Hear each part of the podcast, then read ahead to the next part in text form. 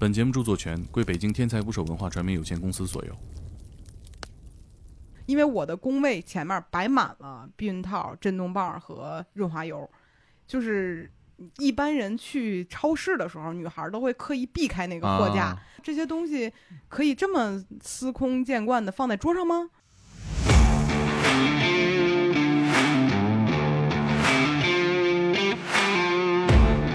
上班，我就写这个，哪个呀？写那个。你这还是没明说不是，我就说我我爸妈怎么也得知道杜蕾斯是干嘛啊？用的吧？你就说杜蕾斯就行。怎么用，和谁用，用在哪儿，什么感觉，你就得闷着头想。是 think about 还是幻想 want to？Want to，哎呦就是，你得想，都是十八九岁干的事儿，哎，就是我就不信邪，我就觉得凭什么岁数就是一个界限呢？它就是一个界限，对，我现在知道，所有体育都一样。他们是只有两件：一买房，二炒股。挣多少钱？这是就一个人得一两百万吧。公司的 Thirty Under Thirty 的那个，哦对，然后我当时很震惊，原来我都能上，不是？我当时看那个网页视频，我觉得原来这就能上。对，就是这种感觉，立刻就发朋友圈。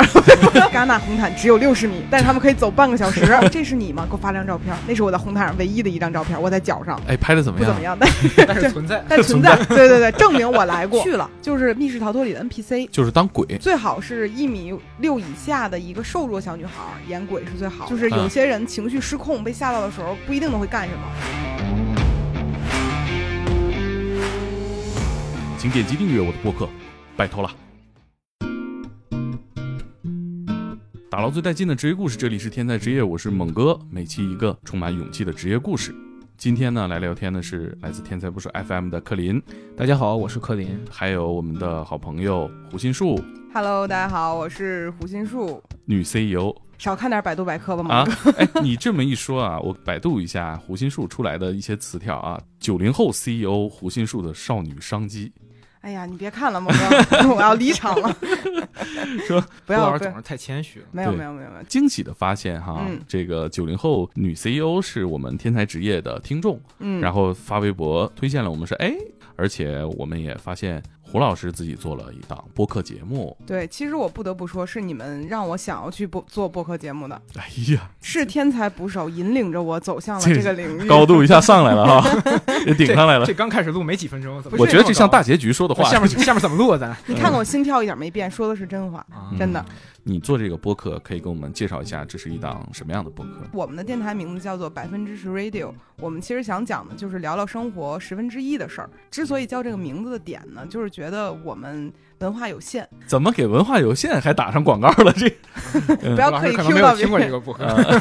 别瞎说。没有听过啊，但是呢，就是无意之间，无意之间，嗯，然后也想说，看看自己是不是能够把生活中的一部分东西抓住，然后分享给别人。其实我们从他日更的公众号里面就能感受出来，有着比较强的内容创作能力和倾诉欲。但是胡老师在另一个状态下给人的感觉是完全不一样的。前两天我想那个翻一下那个霍尔之前出的书看一看，哎然后在某知名的那个电子书平台上一搜，发现这平台没版权。但是呢，这个胡云树作为一个关键词呢，出现在很多很多的书里。哦我给大家念一下：啊，高阶运营、区块链社区运营与生态建设、视频红利、新媒体革命二点零、社交电商运营全好了全攻略，哎，学会成长。这事儿跟我没有关系啊，撇清自己。这哎，这个是区块链这一块儿，咱咱咱好好说，这怎么回事？这是挣大钱了我不？知道，对啊，就是我我我也曾经试图去搜索过我的名字，在不同的平台上面。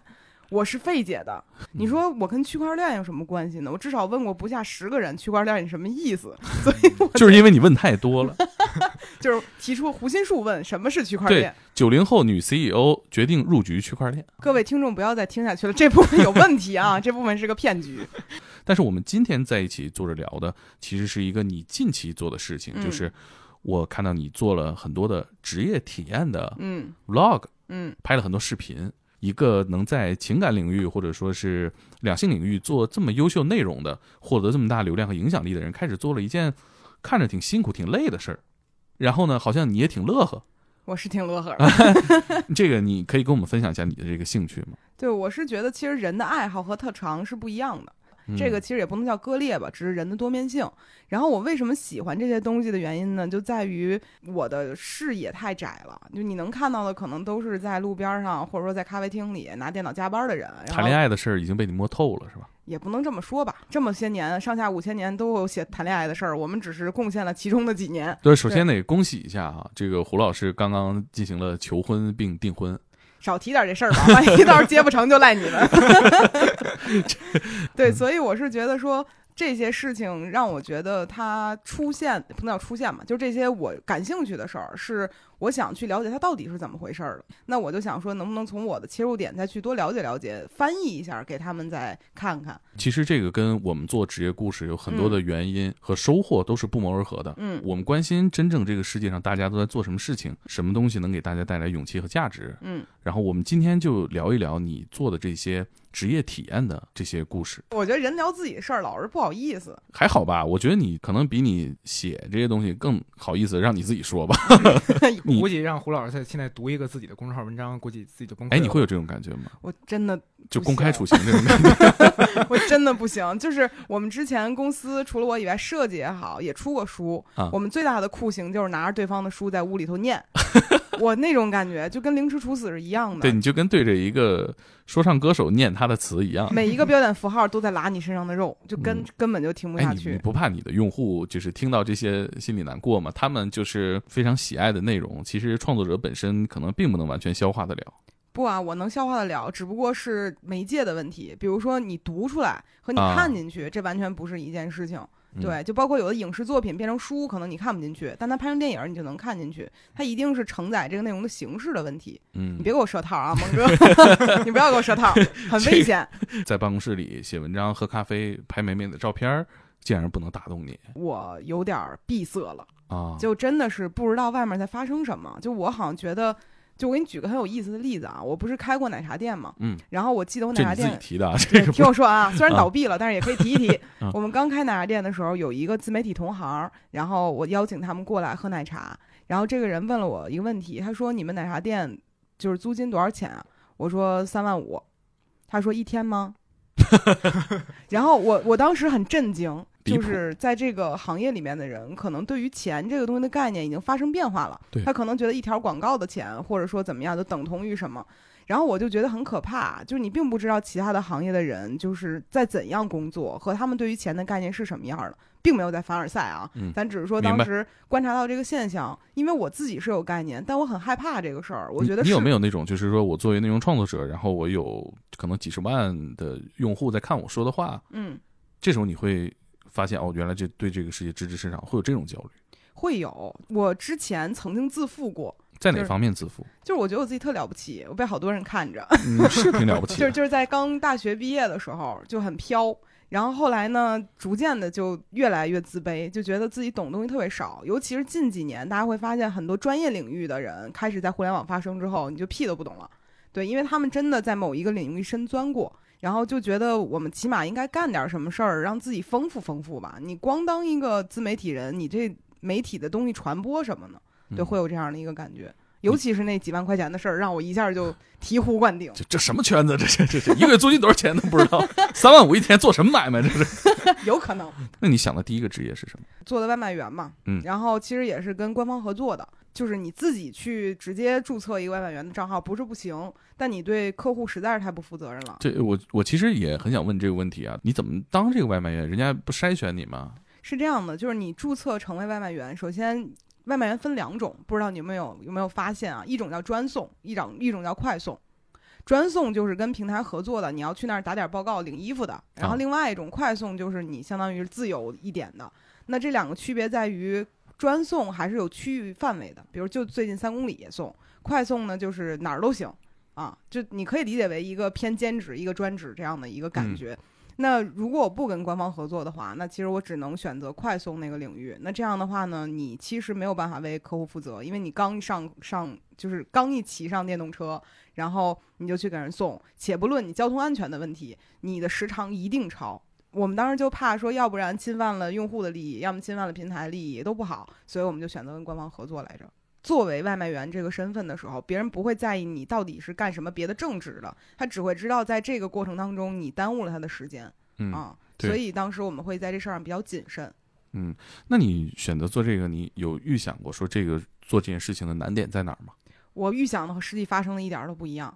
啊，我预想中可能是会超时，但是，实际上第一个问题是我不会骑电动车，你就是我觉得是预想这一步想的有点远了。从根儿上就不行。对，对啊就是你以为骑电动车是你骑上就行了，其实不是这样的。就电动车，你在高峰时段穿这个车，嗯，然后就很危险。需要经验。嗯，而且你以为就是我开顺了这就行了，而实际上很多的外卖员，其实大家也都讨论过，比如说不得不闯红灯，对，或者说不得不抄近道。还有一点就是，所有的外卖员都知道小道。就怎么从这个地儿到嗯那个地儿，他们都跟地图一样在脑子里面，但我完全不知道。我要是真自己亲手送的话，肯定不行。所以其实大家可能不知道，所有的外卖员上岗的前三天都是有一个师傅来带着他送送餐的，啊一定都是这样的。是双人组吗？对，前三天是师傅带徒弟，带三天，你告诉你就这片儿区怎么啊从这儿送到那儿，然后这个片儿区怎么去最快取货。就我印象很深，我第一次送的时候，有一单是在那个东直门那个立交桥。就啊不是，就是交通枢纽那嗯个地方，它有一个很大的那个就是餐饮的这样的一个区域。正常人想的都是我得从正门进去吧，对。但是取餐的从正门进，你会耽误非常多的时间，你得从后边的一个小门进去。啊，但那个小门，如果你不送外卖，你永远都不知道。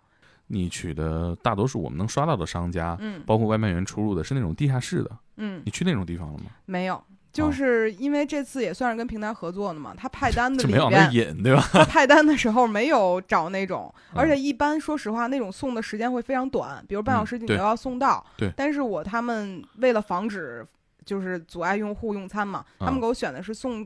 呃，选的是送餐区间四十五分钟左右的啊啊，这样的话就可以稍微舒缓一点，不会那么紧张。但是真嗯正的外卖员，比如我那个师傅跟我说，他可以在半小时之内同时送二十七单。多少？半小时内二十七单，嗯统筹规划大师。嗯，我之前觉得外卖员是个新奇的工作，就是你永远可以看到新鲜的人和店铺，但你有那心思看吗？但实际上根本不是这样，这是一个重复性工作，因为你会不停的记录两点之间的路线，怎么最快到达，啊，哎以及我我觉得真是每个人视角不一样哈。嗯我觉得就是一个就是一个少女心里边想象的外卖员，竟然还有这种乐趣在。你就跟他们交流过吗？他们有享受你想象的这种乐趣吗？嗯，有一点点，就比如说中午的到下午，就是有在下午茶之前的时段，比如说两点到四点之间这个时间段，外卖员会相对比较闲，啊他们比如在三里屯儿那个脏街那块儿啊，他们会有一排人坐在那儿，还有一个大哥拿手机公放放歌，虽然不是很礼貌，嗯但是氛围感特别强。所有人在那儿抽着烟，然后聊天儿，你会突然觉得说，在他们一天巨忙碌的时间段里，他们休息了这半个小时，然后他们可能会聊起来说：“你老家媳妇儿怎么样啊？那孩子最近有没有病啊？什么之类的。”就是很稀松平常的一些沟通。但是就那半个小时，由于他们不忙，你能看到一点儿他们作为人的样子。当然，当他们去送货的时候，你总会认为他们现在就像一个机械的人。嗯嗯是而且尤其是当时我穿着那一身衣服的时候，你披上了这层皮，你就会变成他们的一员。然后变成他们的一员之后，你就会控制不住的想去了解他们的生活。你跟他们也聊了吗？对，但是聊了一点儿，只不过他们会看到有摄像机在拍我，他们就觉得会有点戒备。你有和大家交流过吗？就是说他们做这件事情的获得感，当然除了可能工资之外，有没有这种额外的收获？其实我当时带我的那个师傅，他做了很多年外卖员这个这个工作，上几点上班，几点下班，你可以稍微可控一些。而且他当时应该是送到了全中国饿了么平台的第一名，从来没有任何差评，哦哇，他很了不起。他的诀窍是什么？他的诀窍就是遵守规则，就是他可以保证他很麻利，相当麻利。我嗯觉得跟他当兵有原因吧，他所有东西都完全按照规则来，而且非常快处理的很利索，而他能够很快的记清楚路线。但是他也跟我说过一件他挺难过的事儿，就是他第一次开始送餐的时候，送的是三里屯太古里的餐，啊太古里的那个。就是地理位置，你们也知道，嗯，就是你根本分不清楚那个楼。你知道、三里屯斜着的呀，不是它分一号楼、二号楼、三号楼，你根本啊从来没有见过，对吧？对，还它有一二三，还有 A B C 有，这样逻辑。但是我们都不知道，对很奇他也不知道，因为上面没有标识就。商场写字楼的逻辑还不一样，特烦。对他那嗯还是就是取餐区，就是不是写字楼，就是咱们啊逛那商场那块儿，嗯上面没有写上几号楼，你得需要特别认真的找才能找着。然后他第一次去送餐的时候，他根本找不着，然后客户也在催他，然后他自己也找不着，因为最开始的时候，他很多年前刚开始就开始干了，那会儿还没有带师傅这个概念，他就自己去试。然后他就哭了，因为他迟到了一个小时，他都找不着那个地方，然后他就那一天赔了三百块钱，然后这是他最开始的一个很糟糕的一个经历，他赔给客户了。然后他根本就不知道这个地方在哪儿，然后从这一次开始，他就变得非常的谨慎，就一定要去问什么之类的。最开始也不太敢，然后最开始的这个经历对他应该影响很深吧，不然他也不会告诉我。嗯，我觉得他作为师傅来讲，也算是跟你分享了挺重要的一个经验了。对我，因为当时问他，我说我今天送的是不是不好啊？就比如说有的地方很慢呀，反应速度还是不行啊。他说挺好的，我第一次自己做的时候怎么怎么怎么怎么样，他就分享这些。因为对他而言，第一次那个经历应该很难忘吧？你想，因为找不到这个地方，一个男人，嗯，然后当过兵的男人，嗯然后在在三里屯 SOHO 里哭，应该是一个挺惨的事儿。是，其实他这个标准，我觉得提炼的也很好，遵守规则，这是一个其实蛮高的标准。如果你把它放到某个行业的整个行业里头，就挺难的，其实嗯，你很难说，我永远保持在一个好的状态里面去做这件事儿，其实挺难的。但我觉得你的体验其实相对还是舒适的很舒适了，就是 就是，VIP 体验。不是，但是你要知道，就是以你以一个很舒适的状态去体验，你都能感受到一些细枝末节的东西。我记得我之前会去三里屯的某一家店里面去吃饭，就是你穿着正常的衣服进去的时候，所有的服务员看待你的表情都是你好，你是顾客。嗯，然后呢，呃，那天我穿着外卖员的衣服去取餐的时候，他们对我的眼神发生了变化。这种变化是你描述不清楚的，就是作为一个情感博主，我们最擅长 察言观色了。他看着我的感觉、就是，嗯概括不了是吧？就是你很难，他没有瞧不起你，他也啊没有说什么，他就是那样看着你，然后他跟你说你去那边等一下，然后我也不敢问，我要是不停的问呢，别人就会表现出不耐烦，我只能等着，然后等着的过程中，你会发现所有从你身边路过的人不会看你，就他们就是和你路过，啊，也不会和你有什么交流，在那个时候，我突然间觉得原来一身皮这么。重要啊，就是别人看到你的表情完全不会发生什么变化，他们只是好奇的看看你。但是在那个时候，我觉得我会被冷落的感觉特别强烈，啊、当然也有可能是我自己因为这身衣服给自己的一个错觉。但是我回头看视频的时候，就是也捕捉到了那个外卖员，我觉得我没有看，呃，捕捉到那个服务员，我觉得我没有看错，他嗯确实是和我平时见到的服务员的状态是不一样的。这个我觉得也是正常的哈，因为你你跟他是工作上的关系，对，但是你知道吗？就是我们这种臭网红，当了很多年之后，你的落差感是在那一瞬间啊极大能够感受出来的。也是因为这个事儿，我更想做职业体验了。就我发现，之前你对你自己的了解，只是因为你在现有的标签下，你是一个什么样的人，别人看待你的状态是这样的。但如果你换一个衣服，别人再看待你的时候，就真的不是这样了。哎，你说到这儿，你能不能跟我分享一下你心里面觉得自己最光鲜的时候是什么时候？在整个人生当中吗，啊，嗯，跟这事儿有最大的反差在你心里头？两个吧，一个是我就选上了那个福布斯的 Thirty Under Thirty 的那个，哦哦，那个有你啊，那是第一年是我，我二对零一七年的时候就那个那那一年这个这个榜单还挺炸裂的。对，然后我当时很震惊，原来我都能上，不是，我当时看那个榜单视频，我觉得原来这就能上，对，就是这种感觉，因为很年轻。因为他就是 Thirty Under Thirty 嘛，三十个三十岁以下的，对，然后我就觉得哦。我高光时刻了，因为好像福布斯这个名字跟我没什么是啊关系，但是嗯怎么就是我了呢？啊然后你你怎么你怎么你怎么挥霍的这个挥霍什么？挥霍这个感觉？就是你看到这个了，我是发朋友圈、发微博，还是我怎么让我亲戚们都看着啊？我是等到过年吗？我怎么让立刻就发朋友圈？那我大姑能看着？这事儿能等吗？这事儿那，我怎么让老舅看见啊？这嗨，他们早晚能看见，我爸会告诉他们，啊，所以当时会觉得这一瞬间很魔幻。哎，你怎么说的？你发朋友圈，我你是那种客气的，还是很直接的我？很意外，反正我说啊，就是因为当时只是我去填了一个表格，啊然后就申请上了，对，所以我当时觉得，而且还是英文的表格，我觉得我英文不好，我也不知道我自己答的对不对，说说的好不好，反正就交上去了，然后居然是我，那种嗯感觉就像抽奖一样，这五百万梆就砸你头上了，就这种感觉。呃，还有一个是还有一个就是我去戛纳走过红毯，哦，我记得你好像提过，这个事儿更魔幻，你知道吗？不是这这个你去走红毯，这个是以什么身份去走啊？就是当时有一个品牌主，其实他们是跟戛纳红毯有合作的，那他们找的网红都是那样的网红啊？对他们可能想特立独行一把吧，所以叫了我去，然后我就去了。然后去了之后，我心心里深知我和这个东西一点儿都不搭。我从红毯这头走到那头，花了一共都不到六十秒，就走过去了，巨快多，远啊？六十米。那正常人的步行速度啊？戛纳红毯只有六十米，但是他们可以走半个小时，而我不能。然后我就觉得我很丢人，而且所有的摄像机不会对着我们，它只会基基本上你们指的是呃一这些穿着比较不不不一些不熟悉面孔的哦亚裔其实他们是不会对着你的，因为哦他们很清楚谁是明星，所以嗯你会发现所有的闪光灯是避开你的，这种感觉是非常别扭的。所以我为了防止丢人，我一下就走过去了，其实是人形遮光板儿，走过去咔，就别。看我，别看我，没来过这地方。但是哎，你那天穿的什么？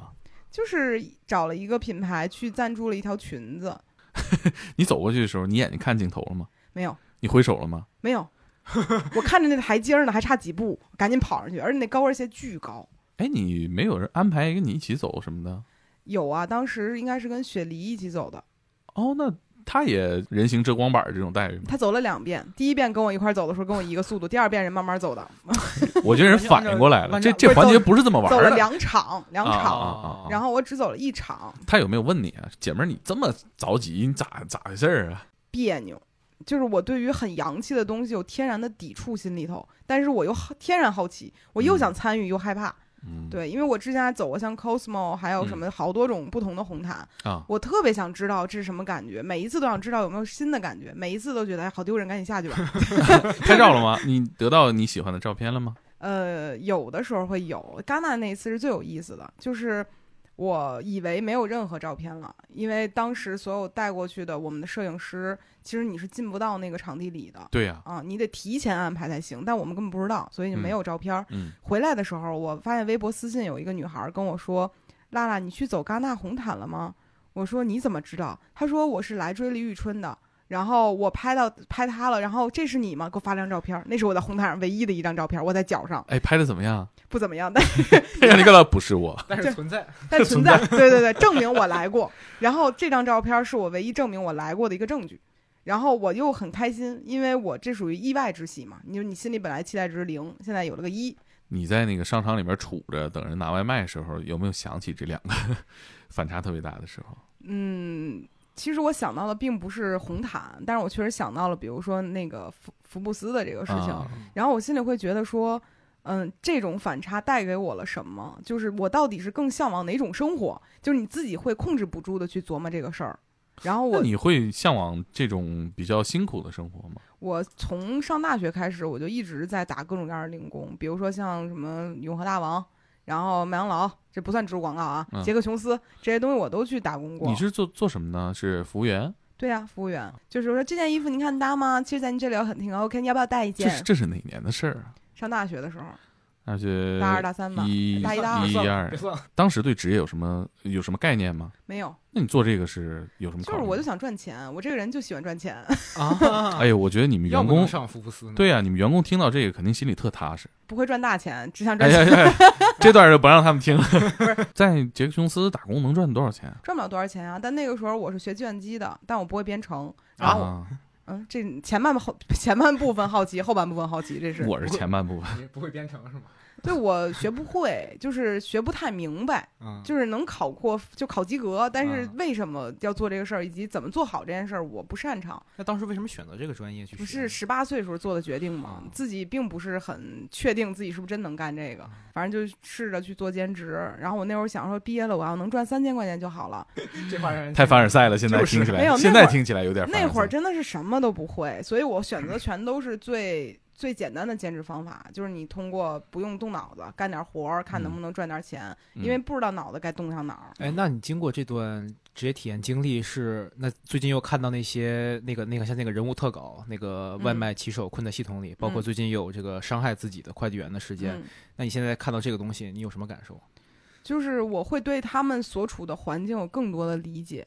就给你们举个例子，就是大部分外外卖员的工资是二十五号发的，这是一个压了一个月左右的嗯这样的一个工资的压了二十五天嘛。对，其实正常的企业可能是比如五号、十号、十五号都有，嗯但是基本上就压半个月，他们压了一整个月。嗯而且这个东西就是，如果你出现任何的问题，就是你比如说你累积一次或者累积几次，你是会全部工资打折的，它不是只扣一单的钱。当然你累积到一定数量的时候啊，所以当时我会觉得我对这个行业的起初的理解很肤浅，我以为可能就这一单，比如他弄得不好，啊我就给个差评。假设啊，这个人就可能会扣这一单的钱，不是，你会对他一整个月甚至接下来几个月都会有影响。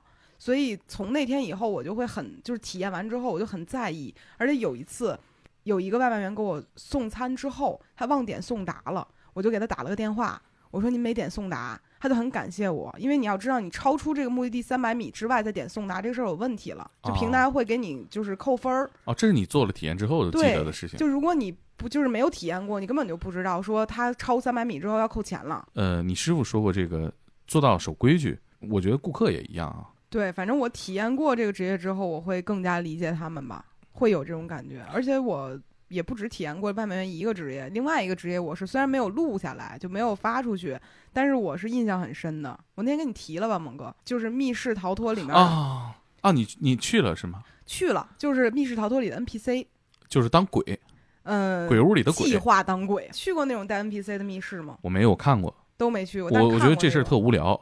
大洋马总张罗去，我就不爱去。嗯我觉得特无聊，这事儿就是 就是我第一次去的时候感觉特好，啊就是以顾客身份去的时候，觉得这地儿特有意思，因为里面所有人会跟你对话，无论穿着什么衣服，跟你聊天，就感觉你就是一下就进了一个戏里头那种啊感觉。然后我当时就有朋友是开这个的，然后我就去了，去了想最开始我是想以就是扮演鬼这个角色。然后呢，他们就说你别去了，你演不了鬼。第一，你体型比较大只，啊你算体型大只的就是最好是一米六以下的一个瘦弱小女孩儿演鬼是最好的，因为哦有、因为有一些你出来的地方你得钻进去啊，哦你你我这个就卡那儿怎么办？是那种贞子那种鬼是吧？就是不同不同对对对不同的这个职业体验也不一样嘛。然后他说怕我卡那儿，啊另外就是怕我挨打，就是有啊些人情绪失控被吓到的时候不一定都会干什么。对。然后我又没有签那种长期的什么协议之类的，啊你就危险一点儿。而且现在抖音上不是有很多视频，就是说可能锤了这个鬼两拳，或者是一些意外把鬼把自己给弄伤了啊。嗯，大家都把这个东西当成搞笑的视频去看，这真的是个悲剧，从，现实层面。从鬼的这个角度来说，他他看这个是吧？如果不受伤的时候也就还好，嗯可，是我见过不少视频，他一定会受伤的。很危险的这个工作，因为它其实就是刺激人嘛，人一旦失控了，什么事儿都有可能干出来，所以挺危险的。可是你说这个职业都是女孩干，这些女孩是怎么走上这个职业的呢？就是说出来你可能不相信，就很多人去做密室逃脱的 NPC，他们有着很强烈的演员梦啊。比如说啊，就当然我也不能说这是百分百的人都这样，就起码我在那个、在那个地方接触到的这个 NPC 是有这样的一个感觉的。什么感觉呢？就是他们不是只演一场戏，啊因为你一天，比如说有十场这个这个密室的这人来买来玩这游戏来了，那你在十场里面可能都会有角色，而且每一场角色还不一样。这个角色是有台词的，不是你生编的，因为它啊有剧情走向嘛，要引导的。那他们是要背这些台词的，啊，然后呢，你在里面还要扮上，嗯然后呢，你跟人对话。就很多人会觉得这个过程，我是哎，我我好像是个演员，像话剧演员一样。是会有这个感觉。然后很多人还是比如说是那种呃上戏啊，或者说是中学戏啊，学生对的学生来这里兼职，然后也可以哦练练自己的演技，就跟人对话的时候，哎，是不是有点像迪士尼里边那些公主啊、船长啊？对，会有一点像。他们其实也是在这个场景里的造梦者。嗯，对他们会活在戏里。对对对，包括我有一个演员，我还跟他聊了聊，他是那种专门演疯子，演的特别好。哦，对他的表情很充沛，整哦个状态很好。对，然后他就是也有那种想要去，比如说跑龙套啊，或者说去横店的这种想法，但是不稳定嘛，毕竟那个、嗯在这里在这里当 NPC 其实是有稳定的工资的，时间也相对可控一点。对。但其实比你想的累多了，他们可能一天要十场的话，十二个小时工作都有可能，不停的演。对呀、你看我们大学的时候表演课上会有演这种发疯啊、嗯癫狂啊，老师嗯可能会调你的演技，让你去深刻的理解。嗯，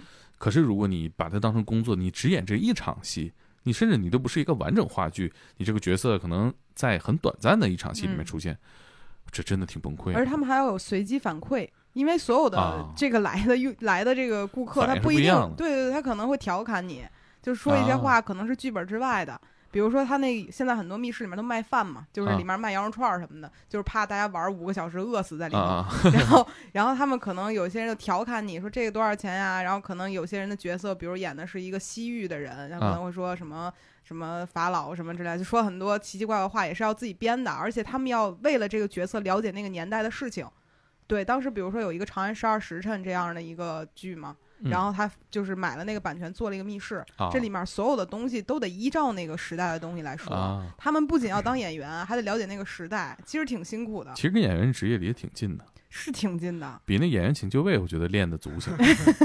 我可没说这话，反正就是他们比我想象中要有梦想一些，还要更辛苦一些。嗯，他们可能不一定是说我的梦想只局限于在这里面当 NPC。嗯嗯嗯，对我吃惊的程度，可能更大一部分原因是我对密室逃脱这个游戏可能不够了解。嗯刚听完，我觉得确实是他如果是一个热爱演戏的人，嗯，这至少对他来说是一个挺好的一个一个发挥场地。对，而且他们很多人是真的热爱这个事情。然后让我觉得很幸福吧，就是你起码在跟你，就是你的游戏体验是很好的。嗯嗯，嗯你爱演吗？我不行，因为当时我当了那一天嘛，我要嗯背台词儿，我无法不笑场。就你的视频里边，你看你体验这个活儿很辛苦很累，你还是能以自己这种节奏去讲述。对，就是我没办法，就是我就是我自己，就是怕我发挥太差，给我安排了一个亲家的角色，演树是吧？没有演演了一个帮着别人卖东西的这样的一个人，啊但是就没有什么一定非得说的台词儿。啊，然后我一说话我就想笑，就特别不敬业，所以后来我都觉得有点对不起他们，但是我就啊不说了，我就坐在那儿，假装我是一个树，就是这样，因为我觉得真投入不进去。所以嗯我觉得他们真的很了不起，就无论来的是什么人，他们都知道我演的是这个角色，我定在这个角色人设里了。还挺让我意外的，就是在这能圆一个演员梦，或者说处在追逐这个梦想的过程当中，嗯，还真是你不去拍，真发现不了。我之前确实是没有想到，而且包括我体验的这几个职业里，好几个我都是预期和实际发生完全不一样的，那你产出这几个内容，你怎么样？你觉得满意吗？不是很满意。就是不满意的点不是在于别的，而是你视频里面能呈现的东西，大部分需要是正向的。但是哦，比如说我在这个播客里面讲的很多东西，它不一定是正向的。但是这个东西你传达出去，就会引发一些争议。但是这些争议的点不是我想要让大家讨论的。就你不是来挑事儿的，对我不是来挑事儿的，我不想让大家看到说这个意这个思谁是来挑事儿？你 自己说的吗？你还往往人身上 我我我我我我我们啊，你接着说，你别给我设套儿，我这不是把这话头关上了吗？就是我我不希望大家觉得说哦这个职业怎么就这样，那我得说道说道，我不啊需要，就是你了解一下就行了，哪怕这东西不火不火就不火了，反正我干了，我自己挺高兴的。但是不可能有一个职业是完全就是正向的，或者说就是负面的，其实挺难有的，就肯定是多元的嘛。其实我一开始不知道你是拍这些视频的过程当中，你自己的处境相对舒适，然后这个工作对你来说相对呃阳光，还嗯是你知道这个是复杂的，但是你没有捕捉到。其实我不确定，因为我觉得你从你的视角出发，可能看这些就是没有那么悲观，或者没有那么辛苦。而且还有一点，如果一个人就体验一天，你相信他说的所有话是真的吗？就是嗯如果这个东西有很负面的东西，我觉得如果是我，我不相信。就嗯如果你只干一两天这个工作，你的体验太少了，你能观察的东西就是很浅的，肯定是这样的。我觉得你这个分享还是很实在的一个说法。对我不能骗大家说，我跟你说我在这待一天，我这全明白了，这个行业我懂。就只能对你这个八小时负责。对，而且我觉得这次的体验让我打破了很，就这几期啊，打破了很多我对我自己的认知。我觉得我理解的我自己有问题。嗯，就我我之前比如说啊，举个例子，我不是参加了那个电竞选手的那个职业体验嘛，啊我以为我特行，就是人总是 怎么会？你嘲笑我，不是，我觉得这个运动员也分年龄哈，那都是十八九岁干的事儿，哎，就是我就不信邪，我就觉得凭什么岁数就是一个界限呢？它就是一个界限，对，我现在知道，所有体育都一样我。说怎么怎么我就不行了，我我就跟不上了吗？哎，你我王者什么水平？呃星耀辅助星耀辅助就这么次，但是我就去了，那咱一样都是星耀守门员嘛。然后我就说我说怎么我不行，我就行，就啊就觉得自己特可以。所有玩游戏的人都觉得自己在游戏里头总有那么一套，然后我当时是这么觉得。我去了之后呢，第一个感觉就是，所有的电竞选手的生活环境非常的压抑，和你想象中一点儿都不一样。想象中天天玩游戏这事儿不压抑啊！他们起床十二点玩游戏到十，比如说到呃不是先起床十二点吃饭，玩游戏到晚上六点吃饭，玩游戏到晚上三点睡觉。啊，哎呦，这个作息时间啊，那不压抑那也也难你。没有别的事情，你只有坐在那儿玩游戏，那目标呢？你拿冠军啊。他就是说，但是阶段性怎么拆解这个目标？他们这行业就是比如说他们可能就是每三个月或者半年会有一个大的赛事嘛，这个大家也能看到。啊然后在过程中呢，你可能会不断的跟其他战队有一个小比赛，就是啊测热身友友谊赛嘛，啊就类似于这种。哎他们还会练技巧吗？当然了，你永远在出新英雄，而且新啊英雄上线的第一天开始，他们就得一个礼拜冲进国服。而且啊而且说实话，就是官方并没有给你很详细的一个英雄怎么用这样的一个标准，你是自己得去试。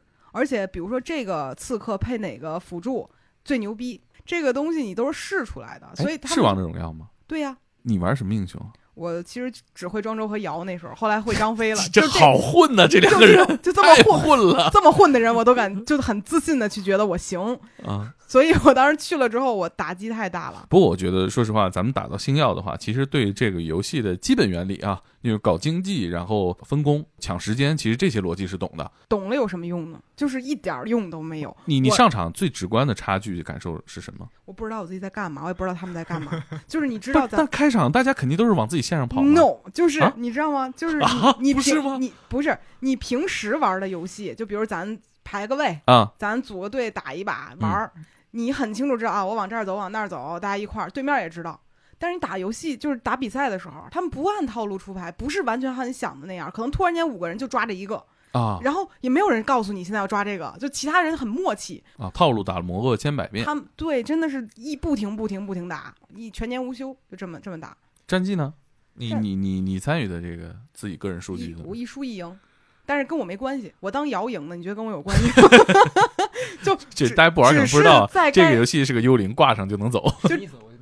就是瑶这个角色是我开了这个技能之后，我挂在你身上啊，你跑你的就行了，我只要点我技能到哪儿打人就行，对，就我不用操作。没有干坏事儿，你就是干好事儿了啊。所以就是对我来讲，那一把就很轻松嘛，他们都多大？十四五六七八啊岁吧，这太小了吧？都这样这样啊，就是黄金年龄嘛。都这样。对你出成绩之前，你肯定都已经练了，而且二十四岁以后，他的就是断崖式的，你琢磨退役吧，就对就赶紧琢磨当主播对，啊。所以他们你无法想象电竞选手在这个年龄段想的事儿是什么，他们的事儿只有两件：一买房，二炒股。这个是所有电竞选手正在干的。不是等会儿挣多少钱？啊这是那肯定比你想的多。就他们一年保底，就一般的战队就一个人得一两百万吧。哎呦嚯！就是青春饭，你知道吗？这个就是青春饭。而且前两天不是有新闻说劝劝掉九成电竞啊，的人那个想电竞选电手吗？竞劝退师，对，就嗯真的是得劝退。像啊我这种人，我都敢去，你知道吗？人对自己的自信是难以想象的。而且，第一，你有没有天赋？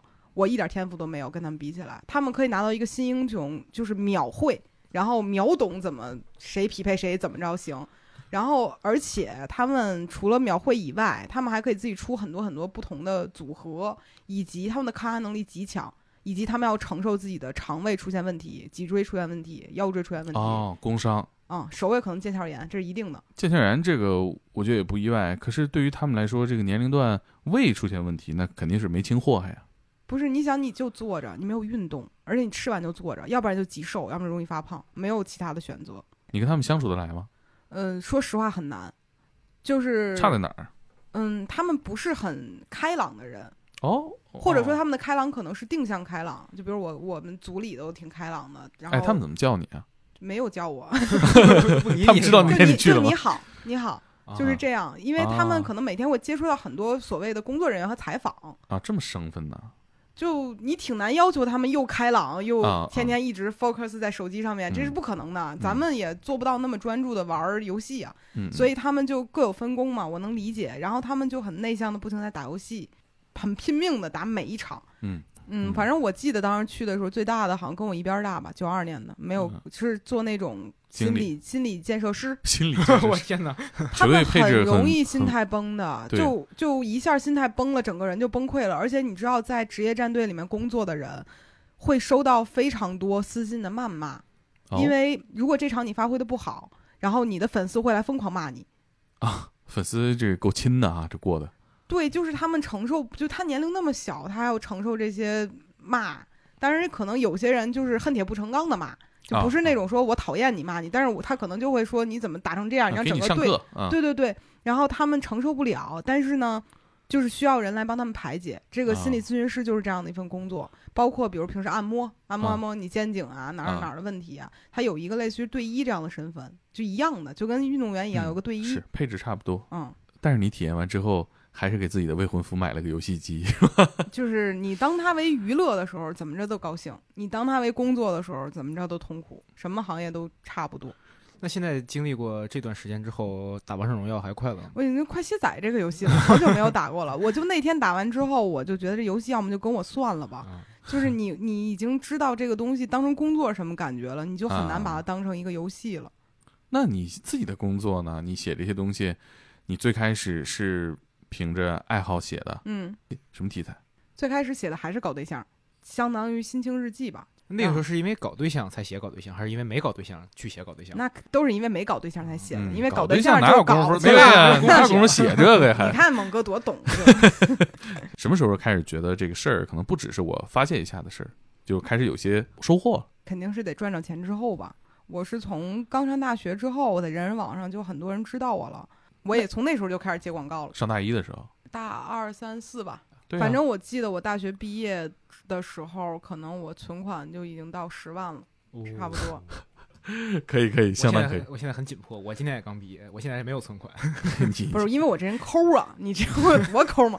我抠到那时候，我就是在在微博上发照片，有人问我说：“拉拉，你三年没买过新衣服了，要不买一件吧就哎呦呵，攒出来了。？”也洗，其实 不是没洗过。这一般工人不得说，我一般都是买十件儿，对外都那么穿。也他也不是码农，他不会这么说。我确实是那时候。哦，也对啊。哦，哎，你们这个专业是从根儿上开始就学校教的是吗就？只配这样生活，啊不行，就就不这么聊。不我是属于自嘲，我我记得报道一些新闻什么的，我我怎么新闻了？不是什么投融资的新闻什么的，说你是在这个杜蕾斯干过，啊是你负责的是我负责是文案，就杜蕾斯小编，就是当时经常出现各种爆款的那种，是那是我很有成就感的一段工作，很开心。这个到现在都能拿出来说事儿。啊，我能活到说到死。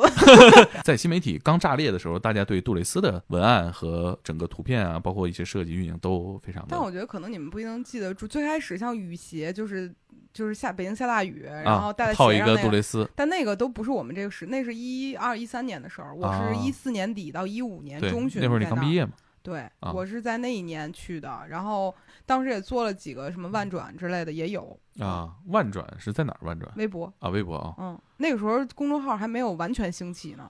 一个品牌的广告号，能做到万转，应该是已经很厉害了。你写这个文案有没有什么别扭的地方？因为一个小姑娘，就是说天天琢磨着。哦，不对，那会儿你文艺女流氓吧，可能是那种感觉吧。差不多吧，也我觉得人人网的网红那会儿没有是是这样的，就是我那会儿特别特别想去，就是我最开始不是在那个奥美就实习过三个月文案，然后我就实在是不喜欢传统广告，因为它落地的时间太长了，啊，然后我就喜欢就是新媒体文案，就是嗯。发完立刻就知道这东西好不好。对。然后我这人特别着急，嗯，然后我就是知道那会儿就是环视互动做了可口可乐和杜蕾斯嘛，然后我就去面试了，然后反正就过了。总之前总是觉得说我得去一个什么大的公司啊，或者说我得去一个就是正经工作。这其实什么是正经工作我也不知道，反正去了那儿之后，五险一金呗。反正去了那儿之后呢，我就发现，哎，这活儿真不错。写这些东西起初确实是有点不好意思，因为我的工位前面摆满了避孕套、震动棒和润滑油，就是一般人去超市的时候，女孩儿都会刻意避开那个货架。啊但是你坐在那儿的时候，你起初是有点坐立不安的，你就觉得这些东西可以这么司空见惯的放在桌上吗？但这么这这个你跟家人有没有说过这个工作呀？说过呀，他们都知道啊。而且最过分的是这，怎么说呀？这我说我在那儿上班，我就写这个，哪个呀？写那个。你这还是没明说呀？不是，我就说我我爸妈怎么也得知道杜蕾斯是干嘛啊，用的吧？你你就说杜蕾。斯就行了。对，然后啊我就写这些东西。起初我是对办公环境感到恐惧，我觉得有点羞愧，有点羞耻。嗯后来就适应了，适应到甚至后来就可以把玩，就是人这个这也就是女的说这话，真的，男的把玩这玩意儿，这就是你得研究这个产品啊，你不能说嗯你写的时候我就靠纯琢磨，这不行，你得了解它是干嘛用的，用在哪儿的，有什么功效，嗯你就可以接受了。后来人的羞耻心就会随着这个东西变成工作而逐渐淡忘，说这就是个活儿，你研究吧，研究完了就完事儿了。当然，我也印象很深的就是我上一期在我们电台里也说了，就是领导让我在小黑屋里自己琢磨，到底这个东西的产品怎么用，嗯，和谁用，用在哪儿，什么感觉，你就得闷着头想。想的我整个人就是坐立不安，但是也得想出来是哪种坐立不安。不是是哪个想？是 think about 还是幻想 want to？Want to，哎呦，就是你得想这东西你啊用、真的是用 want to 哈，对，就是你要怎么用，你就是你这太，别扭了。你不能瞎说呀。所以你越想越觉得写情感这个就是灵感迸发，哗哗哗，可能就写出来了。嗯，我第一开始写的那第一版就没有感情，啊我就是写了个产品，啊，然后领导不满意，说你这东西就不行，你自己琢磨琢磨那事儿，你自己琢磨去吧。然后就让我琢磨去继续。want to，对，就你得琢磨明白了，这东西你想和谁用，怎么用，这东西让你觉得好在哪儿。用户的使用场景，对，嗯，然后你起初可能觉得是，哎呀，真不好意思，啊怎么那么，还得跟你领导讲，嗯，对呀，这事儿多不好意思呀。但是后来你想，就是你干的这个事儿，完全就是一个为人民服务的事情。嚯，啊上升到这个高度了，对呀，你就是在让大家知道你的感觉，让大家也试试，嗯，就你没有什么可羞愧的。所以嘛，人就是在工作当中逐渐不要脸的嘛。嗯，是 我我有时候看吴小飘老师在介绍他的产品的时候，有一种凛然正气，对，人家没觉得这是什么事儿，就是啊还是那种自己捂着嘴偷偷乐，那自己有问题，你知道吗？就是就是自己有问题。他跟别人做内容，你看也是说不好意思，你不应该不好意思，你怎么会这样呢？我去体验的职业里面还有一个就是情趣用品设计师，就是是我最开始也找了吴小飘老师，但啊是他那个属于是体验型的嘛，然后但是我觉得不太好拍，是吧？对，然后我就觉得这事儿可能不好弄，然后嗯我就找了一个真的做女性情趣用品的，然后在这个里面当的这一整天，我就是从那种捂着嘴偷偷乐的那种啊大傻子，变成了一个我突然间明白，哦，身体的奥秘是如此特殊，悟了，悟了。对，因为当时那一天我起初有一个活儿叫无感体验，就是。桌子上摆了一大排震动棒和一大排就是你想都不敢想这东西怎么用的那种东西，看着有点害怕那种，我这不是害怕吓人的，我这东就是刀枪剑戟斧钺钩叉，给我就这个这东西打开就跟挖掘机一个声儿，滋楞滋楞的，然后你就会产生恐惧。漏电啊，这无感体验就是视觉、听觉、味觉、触觉。听觉这个事儿是我觉得这个行业里面做的最最不好的一点，就是你震动声太大嗡了，嗡就这个哈。是滋楞，滋楞是什么？就是滋楞滋楞滋楞滋楞我感觉这种声音，你形容这声加个那个叶片儿，能直接飞起来。就是那感觉。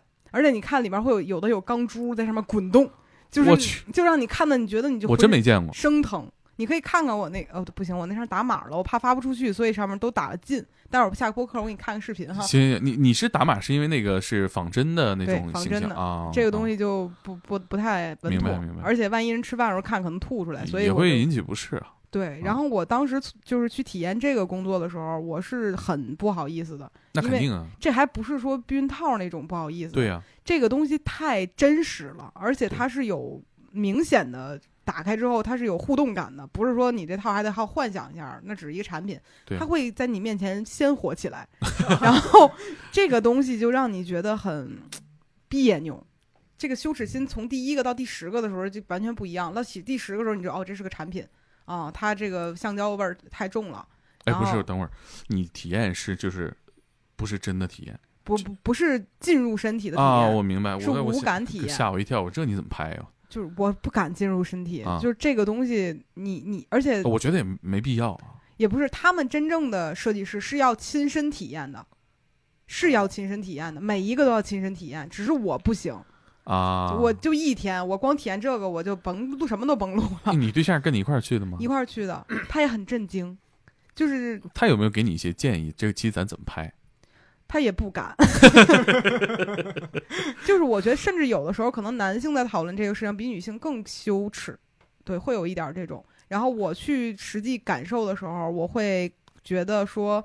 这个东西涉及的领域太大了，它都不只是说取悦我自己，而且是你真的了解你自己身体器官吗？然后我去那儿重新学习了一下女性器官的这个解剖图，哦，哪儿是那个，哪儿是那个，就是我从来都不知道，原来女性还有另外两个，呃，就是是在你的这个穹沟的位置有，我甚至不知道穹沟是什么。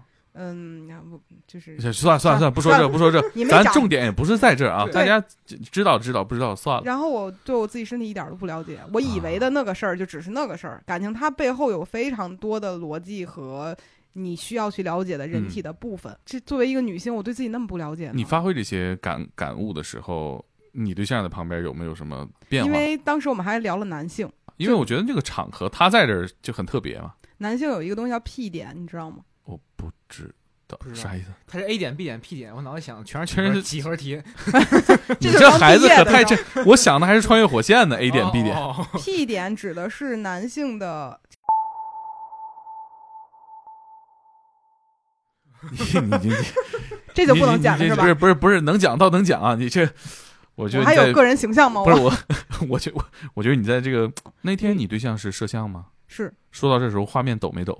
全程抖，一直害怕。就也也打开了他。听到这句话之后，他的第一反应是真的吗？空白对，所以我之最开始做职业体验，我是想玩儿，就是我说哪儿都试试，高高兴兴的。做完之后，我发现，哎呀，这个世界太复杂了。我一直是以一个非常初级的一个学生的状态再去观察这个世界。人最无知的状态是不觉得自己无知嘛？嗯然后我现在觉得自己特别无知，我嗯什么都不知道。嗯就是你每一个开头去问，你就发现后面牵出一大堆事儿来。是你哦像我们做的职业故事，对我来说，这也是最大的获得感，嗯，就是你发现了更大的世界，然后我觉得消除了不少自己的傲慢和偏见，会有，会有，是吧？对，嗯，很多，我觉得你的视角可能还会，大家因为你拍视频嘛，嗯对大家可能相对的会有一些束缚，大家嗯对你可能还会相对客气。可是我们聊音频的话，他可能会完全跟你打开，跟你说一些真实的，他的经历和见闻。所以有的时候让我觉得，这也是我觉得为什么对观众来说，我们做的这种职业题材的内容，他们应该听或者值得一听，就是真的会打开更大的世界。嗯，而且我就很喜欢你们天才捕手，原因就是在于你们聊的那些职业，我是真体验不了，嗯就是不可能体验的这些东西，而且体验了我也拍不了。对，你看你节目里面提到过对这个入殓师职业的兴趣啊，嗯，我倒是跟他谈过，说这个我想去体验一下，他说可以。当然，我们也是带着十足的敬畏心和敬业的精神，我们至少完成这一天我们力所能及的工作。我其实也挺有这个计划。你们也要去，对怎么看待生死什么的，就这种事儿，就是我就不敢体验的，因为我之前想做动物殡葬师，想体验一天，但是我男朋友问我说：“你能想象一下你自己家的动物如果现在就地去世，你怎么处理吗？”然后想了一下，我立马就哭了。然后我觉得我干不了这件事儿，就我可能对于死亡这个事儿的敬畏非常的强。嗯我觉得这事儿首先难嗯点在于你发现，像你说的，你就八小时，其实嗯不足以去真正的换一个角度，更难的在于拍，让人家放下这个东西，给你东西，带你一起去经历，其实这更难。是挺难的，就是而且你就比如说我还做过那个婚礼的那个啊婚礼策划师，你你得让新人接受你可以拍他们的婚礼，而且你嗯要接受去记录一些小矛盾。就比如我嗯当时他们做那个婚礼策划的时候，然后就布置场的时候，就比如说父父亲那方的。就是不是男方那方的父亲和家人就会不满意一些现场布置，嗯然后临时协调什么的，就挺麻烦的。所以就是你要允许所有人接受你拍这个事儿就很困难。然婚礼的环境还好吧？你本来就有摄像在拍，但是在真正婚礼之前，要经历的是高密度的沟通。嗯这个高密度的沟通就全是问题。而且当时我觉得最好笑的是，我们去那个酒店，酒店桌子不一样大，有的桌子能坐八个人，有的桌子能坐十二个人。然后哦我们就怎么发现的呢？是最开始只是铺桌布放盘子，我们发现怎么有的盘子卡不上呢？就是对呀、就是多出来一块儿从桌子上，我们发现桌子不一样大，然后有好多奇奇怪怪的问题会出现在过程中，比如说什么布的颜色不一样啦，然后来的宾客可能少了个杯子，多了个杯子，什么什么问题都有，就特别琐碎。而且你不敢做不好，就人家真的是带你干活嘛，你做的不好，你真玩儿来了。而且你跟新人接触，就我这辈子今天也必须高兴，对呀、所以我们就非 常的压力很大。努力干这个事情，而且当时我们那天四点多起的床，然后前一天一点钟睡的，嗯，因为这活儿干不完嗯，然后特别紧张，就怕给人耽误了。人家一辈子就这么一天，我我就努努呗。然后去那儿之后，所有的事儿手忙脚乱，一直在干活儿，一会儿剪剪一个丝带，一会儿干这个。而且婚礼策划这活儿没你想象中赚那么多，但是特别累，对对，婚礼行业还是从买东西上挣钱。太累了。然后我就觉得说，哎呀，这趟活儿真的不是想象中那么光鲜，那么幸福。但是你真能看到音乐一起，两个人开始幸福的时候，你还是会哭，还是会感哎动，。这事儿对你自己的婚姻观，包括自己的计划有啥影响吗？有一点点吧，但不是这个婚礼导致的，而是我跟那个策划师聊了聊。我问他，我说你见过最幸福的婚礼是什么样的？他说，呃，不一样。有一个印象很深的，就是两个人结婚，只有两个人参加婚礼，就是他们哦，就是新娘新郎两个人参加一场婚礼，没有任何的宾客和家人，他俩外加工作人员，两个人办了一场婚礼，是完全为自己而活的一场婚礼，就特别好。嗯然后我仔细想了想之后，我还没有想明白我到底用什么样的态度来对待这一天。索性我目前的想法就是取消婚礼，哦就哦结婚之前没想明白别办婚礼。嗯嗯嗯，所以那你接下来还有什么计划继续做这个事儿吗？我之前很想体验的就是给鞋厂穿鞋带儿的那种工作，或者说洗鸡蛋的，这是我最想干的活儿。啊，洗鸡蛋呢？就鸡蛋鸡产出来拿蛋水冲一下不完了吗？得有人冲吧？你不给这哎，你对这感兴趣的理由是什么？我想体验重复性工作，而且我之前去参观过杜蕾斯的工厂，啊，我见过女工是如何一个一个检验避孕套的。他们就在重复的套避孕套，在一个钢就是铁的，我知道导电的上面，嗯然后测试一下它是不是 OK，然后把它撸下来，嗯，对，然后再去对对卷上，嗯然后再去滴什么油之类的，就是 whatever，就这些东西。然后我是看到这种重复性不需要动任何脑子的机械劳动，很感兴趣。我想知道这是一个什么样的感受。然后包括还有像便利店夜班的人工作人员，你一定会见到很多，嗯，你平时在便利店里见不到的人，比如说喝多了的人，比如说无家可归的人，或者有些人可能想要点过期的东西等等，这些东西都是我想要去尝试的，但是不一定都能让你尝试。就比如你我要干干八个小时，你让我干吗？这个事儿其实有点太为难人家了。所以我嗯们一直以来职业体验都是尽量先找官方，就是不破坏双方利益，就顾客和官方的利益的时候去试试，因为我怕对人家不好嘛。那你不怕这个你找官方之后太轻松了吗？嗯，没有你想象中那么 轻松。轻松的一点唯独就是你不不不能去剪辑负面的东西进去，然后另外一个就是你可能无法百分百感受到这个东西的痛苦，但是你多少是能够感觉到的。如果你的触角够敏感，你是能够感觉到这个问题可能会出现在哪儿了，是一定会有的。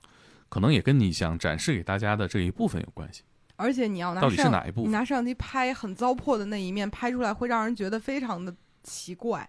不同的职业不可能完全被否定，但是你这样拍出来会让人觉得这糟疯了，这个工作谁都别干了，这个就就不好。我们应该对每一个职业上的人尊重。但是我觉得看你的其实内容，我觉得就挺快乐的。嗯我希望所有人都快乐，就是我自己的人生信条，就是高兴，就是嗯高兴就完事儿了。你开发的这些见闻其实是高兴了，嗯，有没有担心过对你这些粉丝内容，有一天你也会觉得说我是不是把他们带跑偏了？嗯，我给他们的东西是不是我确定正确的？其实从来没有强调过正确和错误。我们包括写文章也是，我没有正确答案。我是一个不喜欢给别人正确答案的人，我怕正确答案对部分人而言是错误答案，因为人和人的成长经历都不一样。所以我们做的东西只是展现了一个我，它其实不是一个第三方视角的事儿，而是我的经历。我的经历有可能是对你而言是错的，但是这个东西只代表我的经历。但是你说有没有可能会误导他们呢？我觉得有可能，每个人都有可能抓到一些你并不想让他抓到的信息。那抓到了之后，我有什么办法？我也没什么办法，因为每天大家在互联网上畅游的时候啊，就是在这个信息茧房里逐渐逐就是搜集自己想要的信息的时候，一定会出现这个问题。我只是万千个内容创造者之中另一个给你添堵的人而已，嗯所以我没有那么特殊，只不过就是谁愿意看谁看了，就这样。哎，我特别希望咱们再多做一些内容，然后我们再就这个话题再聊一下，看看有没有各自有没有什么新，你们有推荐的可以给我推荐推荐，我可以去干的工作吗？比如说嗯你也能真的带着虔诚和努力去体验一天入殓师嗯，好，咱可以一块儿去。我怕我 这这这难。我怕我吓死在里头，我我就是特别害怕这些事儿。我我看你挺喜欢找这个刺激的，我是喜欢脑补这个刺激，就真到这儿了，真遇上就不行了。真遇上就不行了。我特别害怕这个事儿，我又怕黑又怕鬼。就挑战这个多带劲呢！这才叫挑战。对呀、我跟你说，这给你得到老多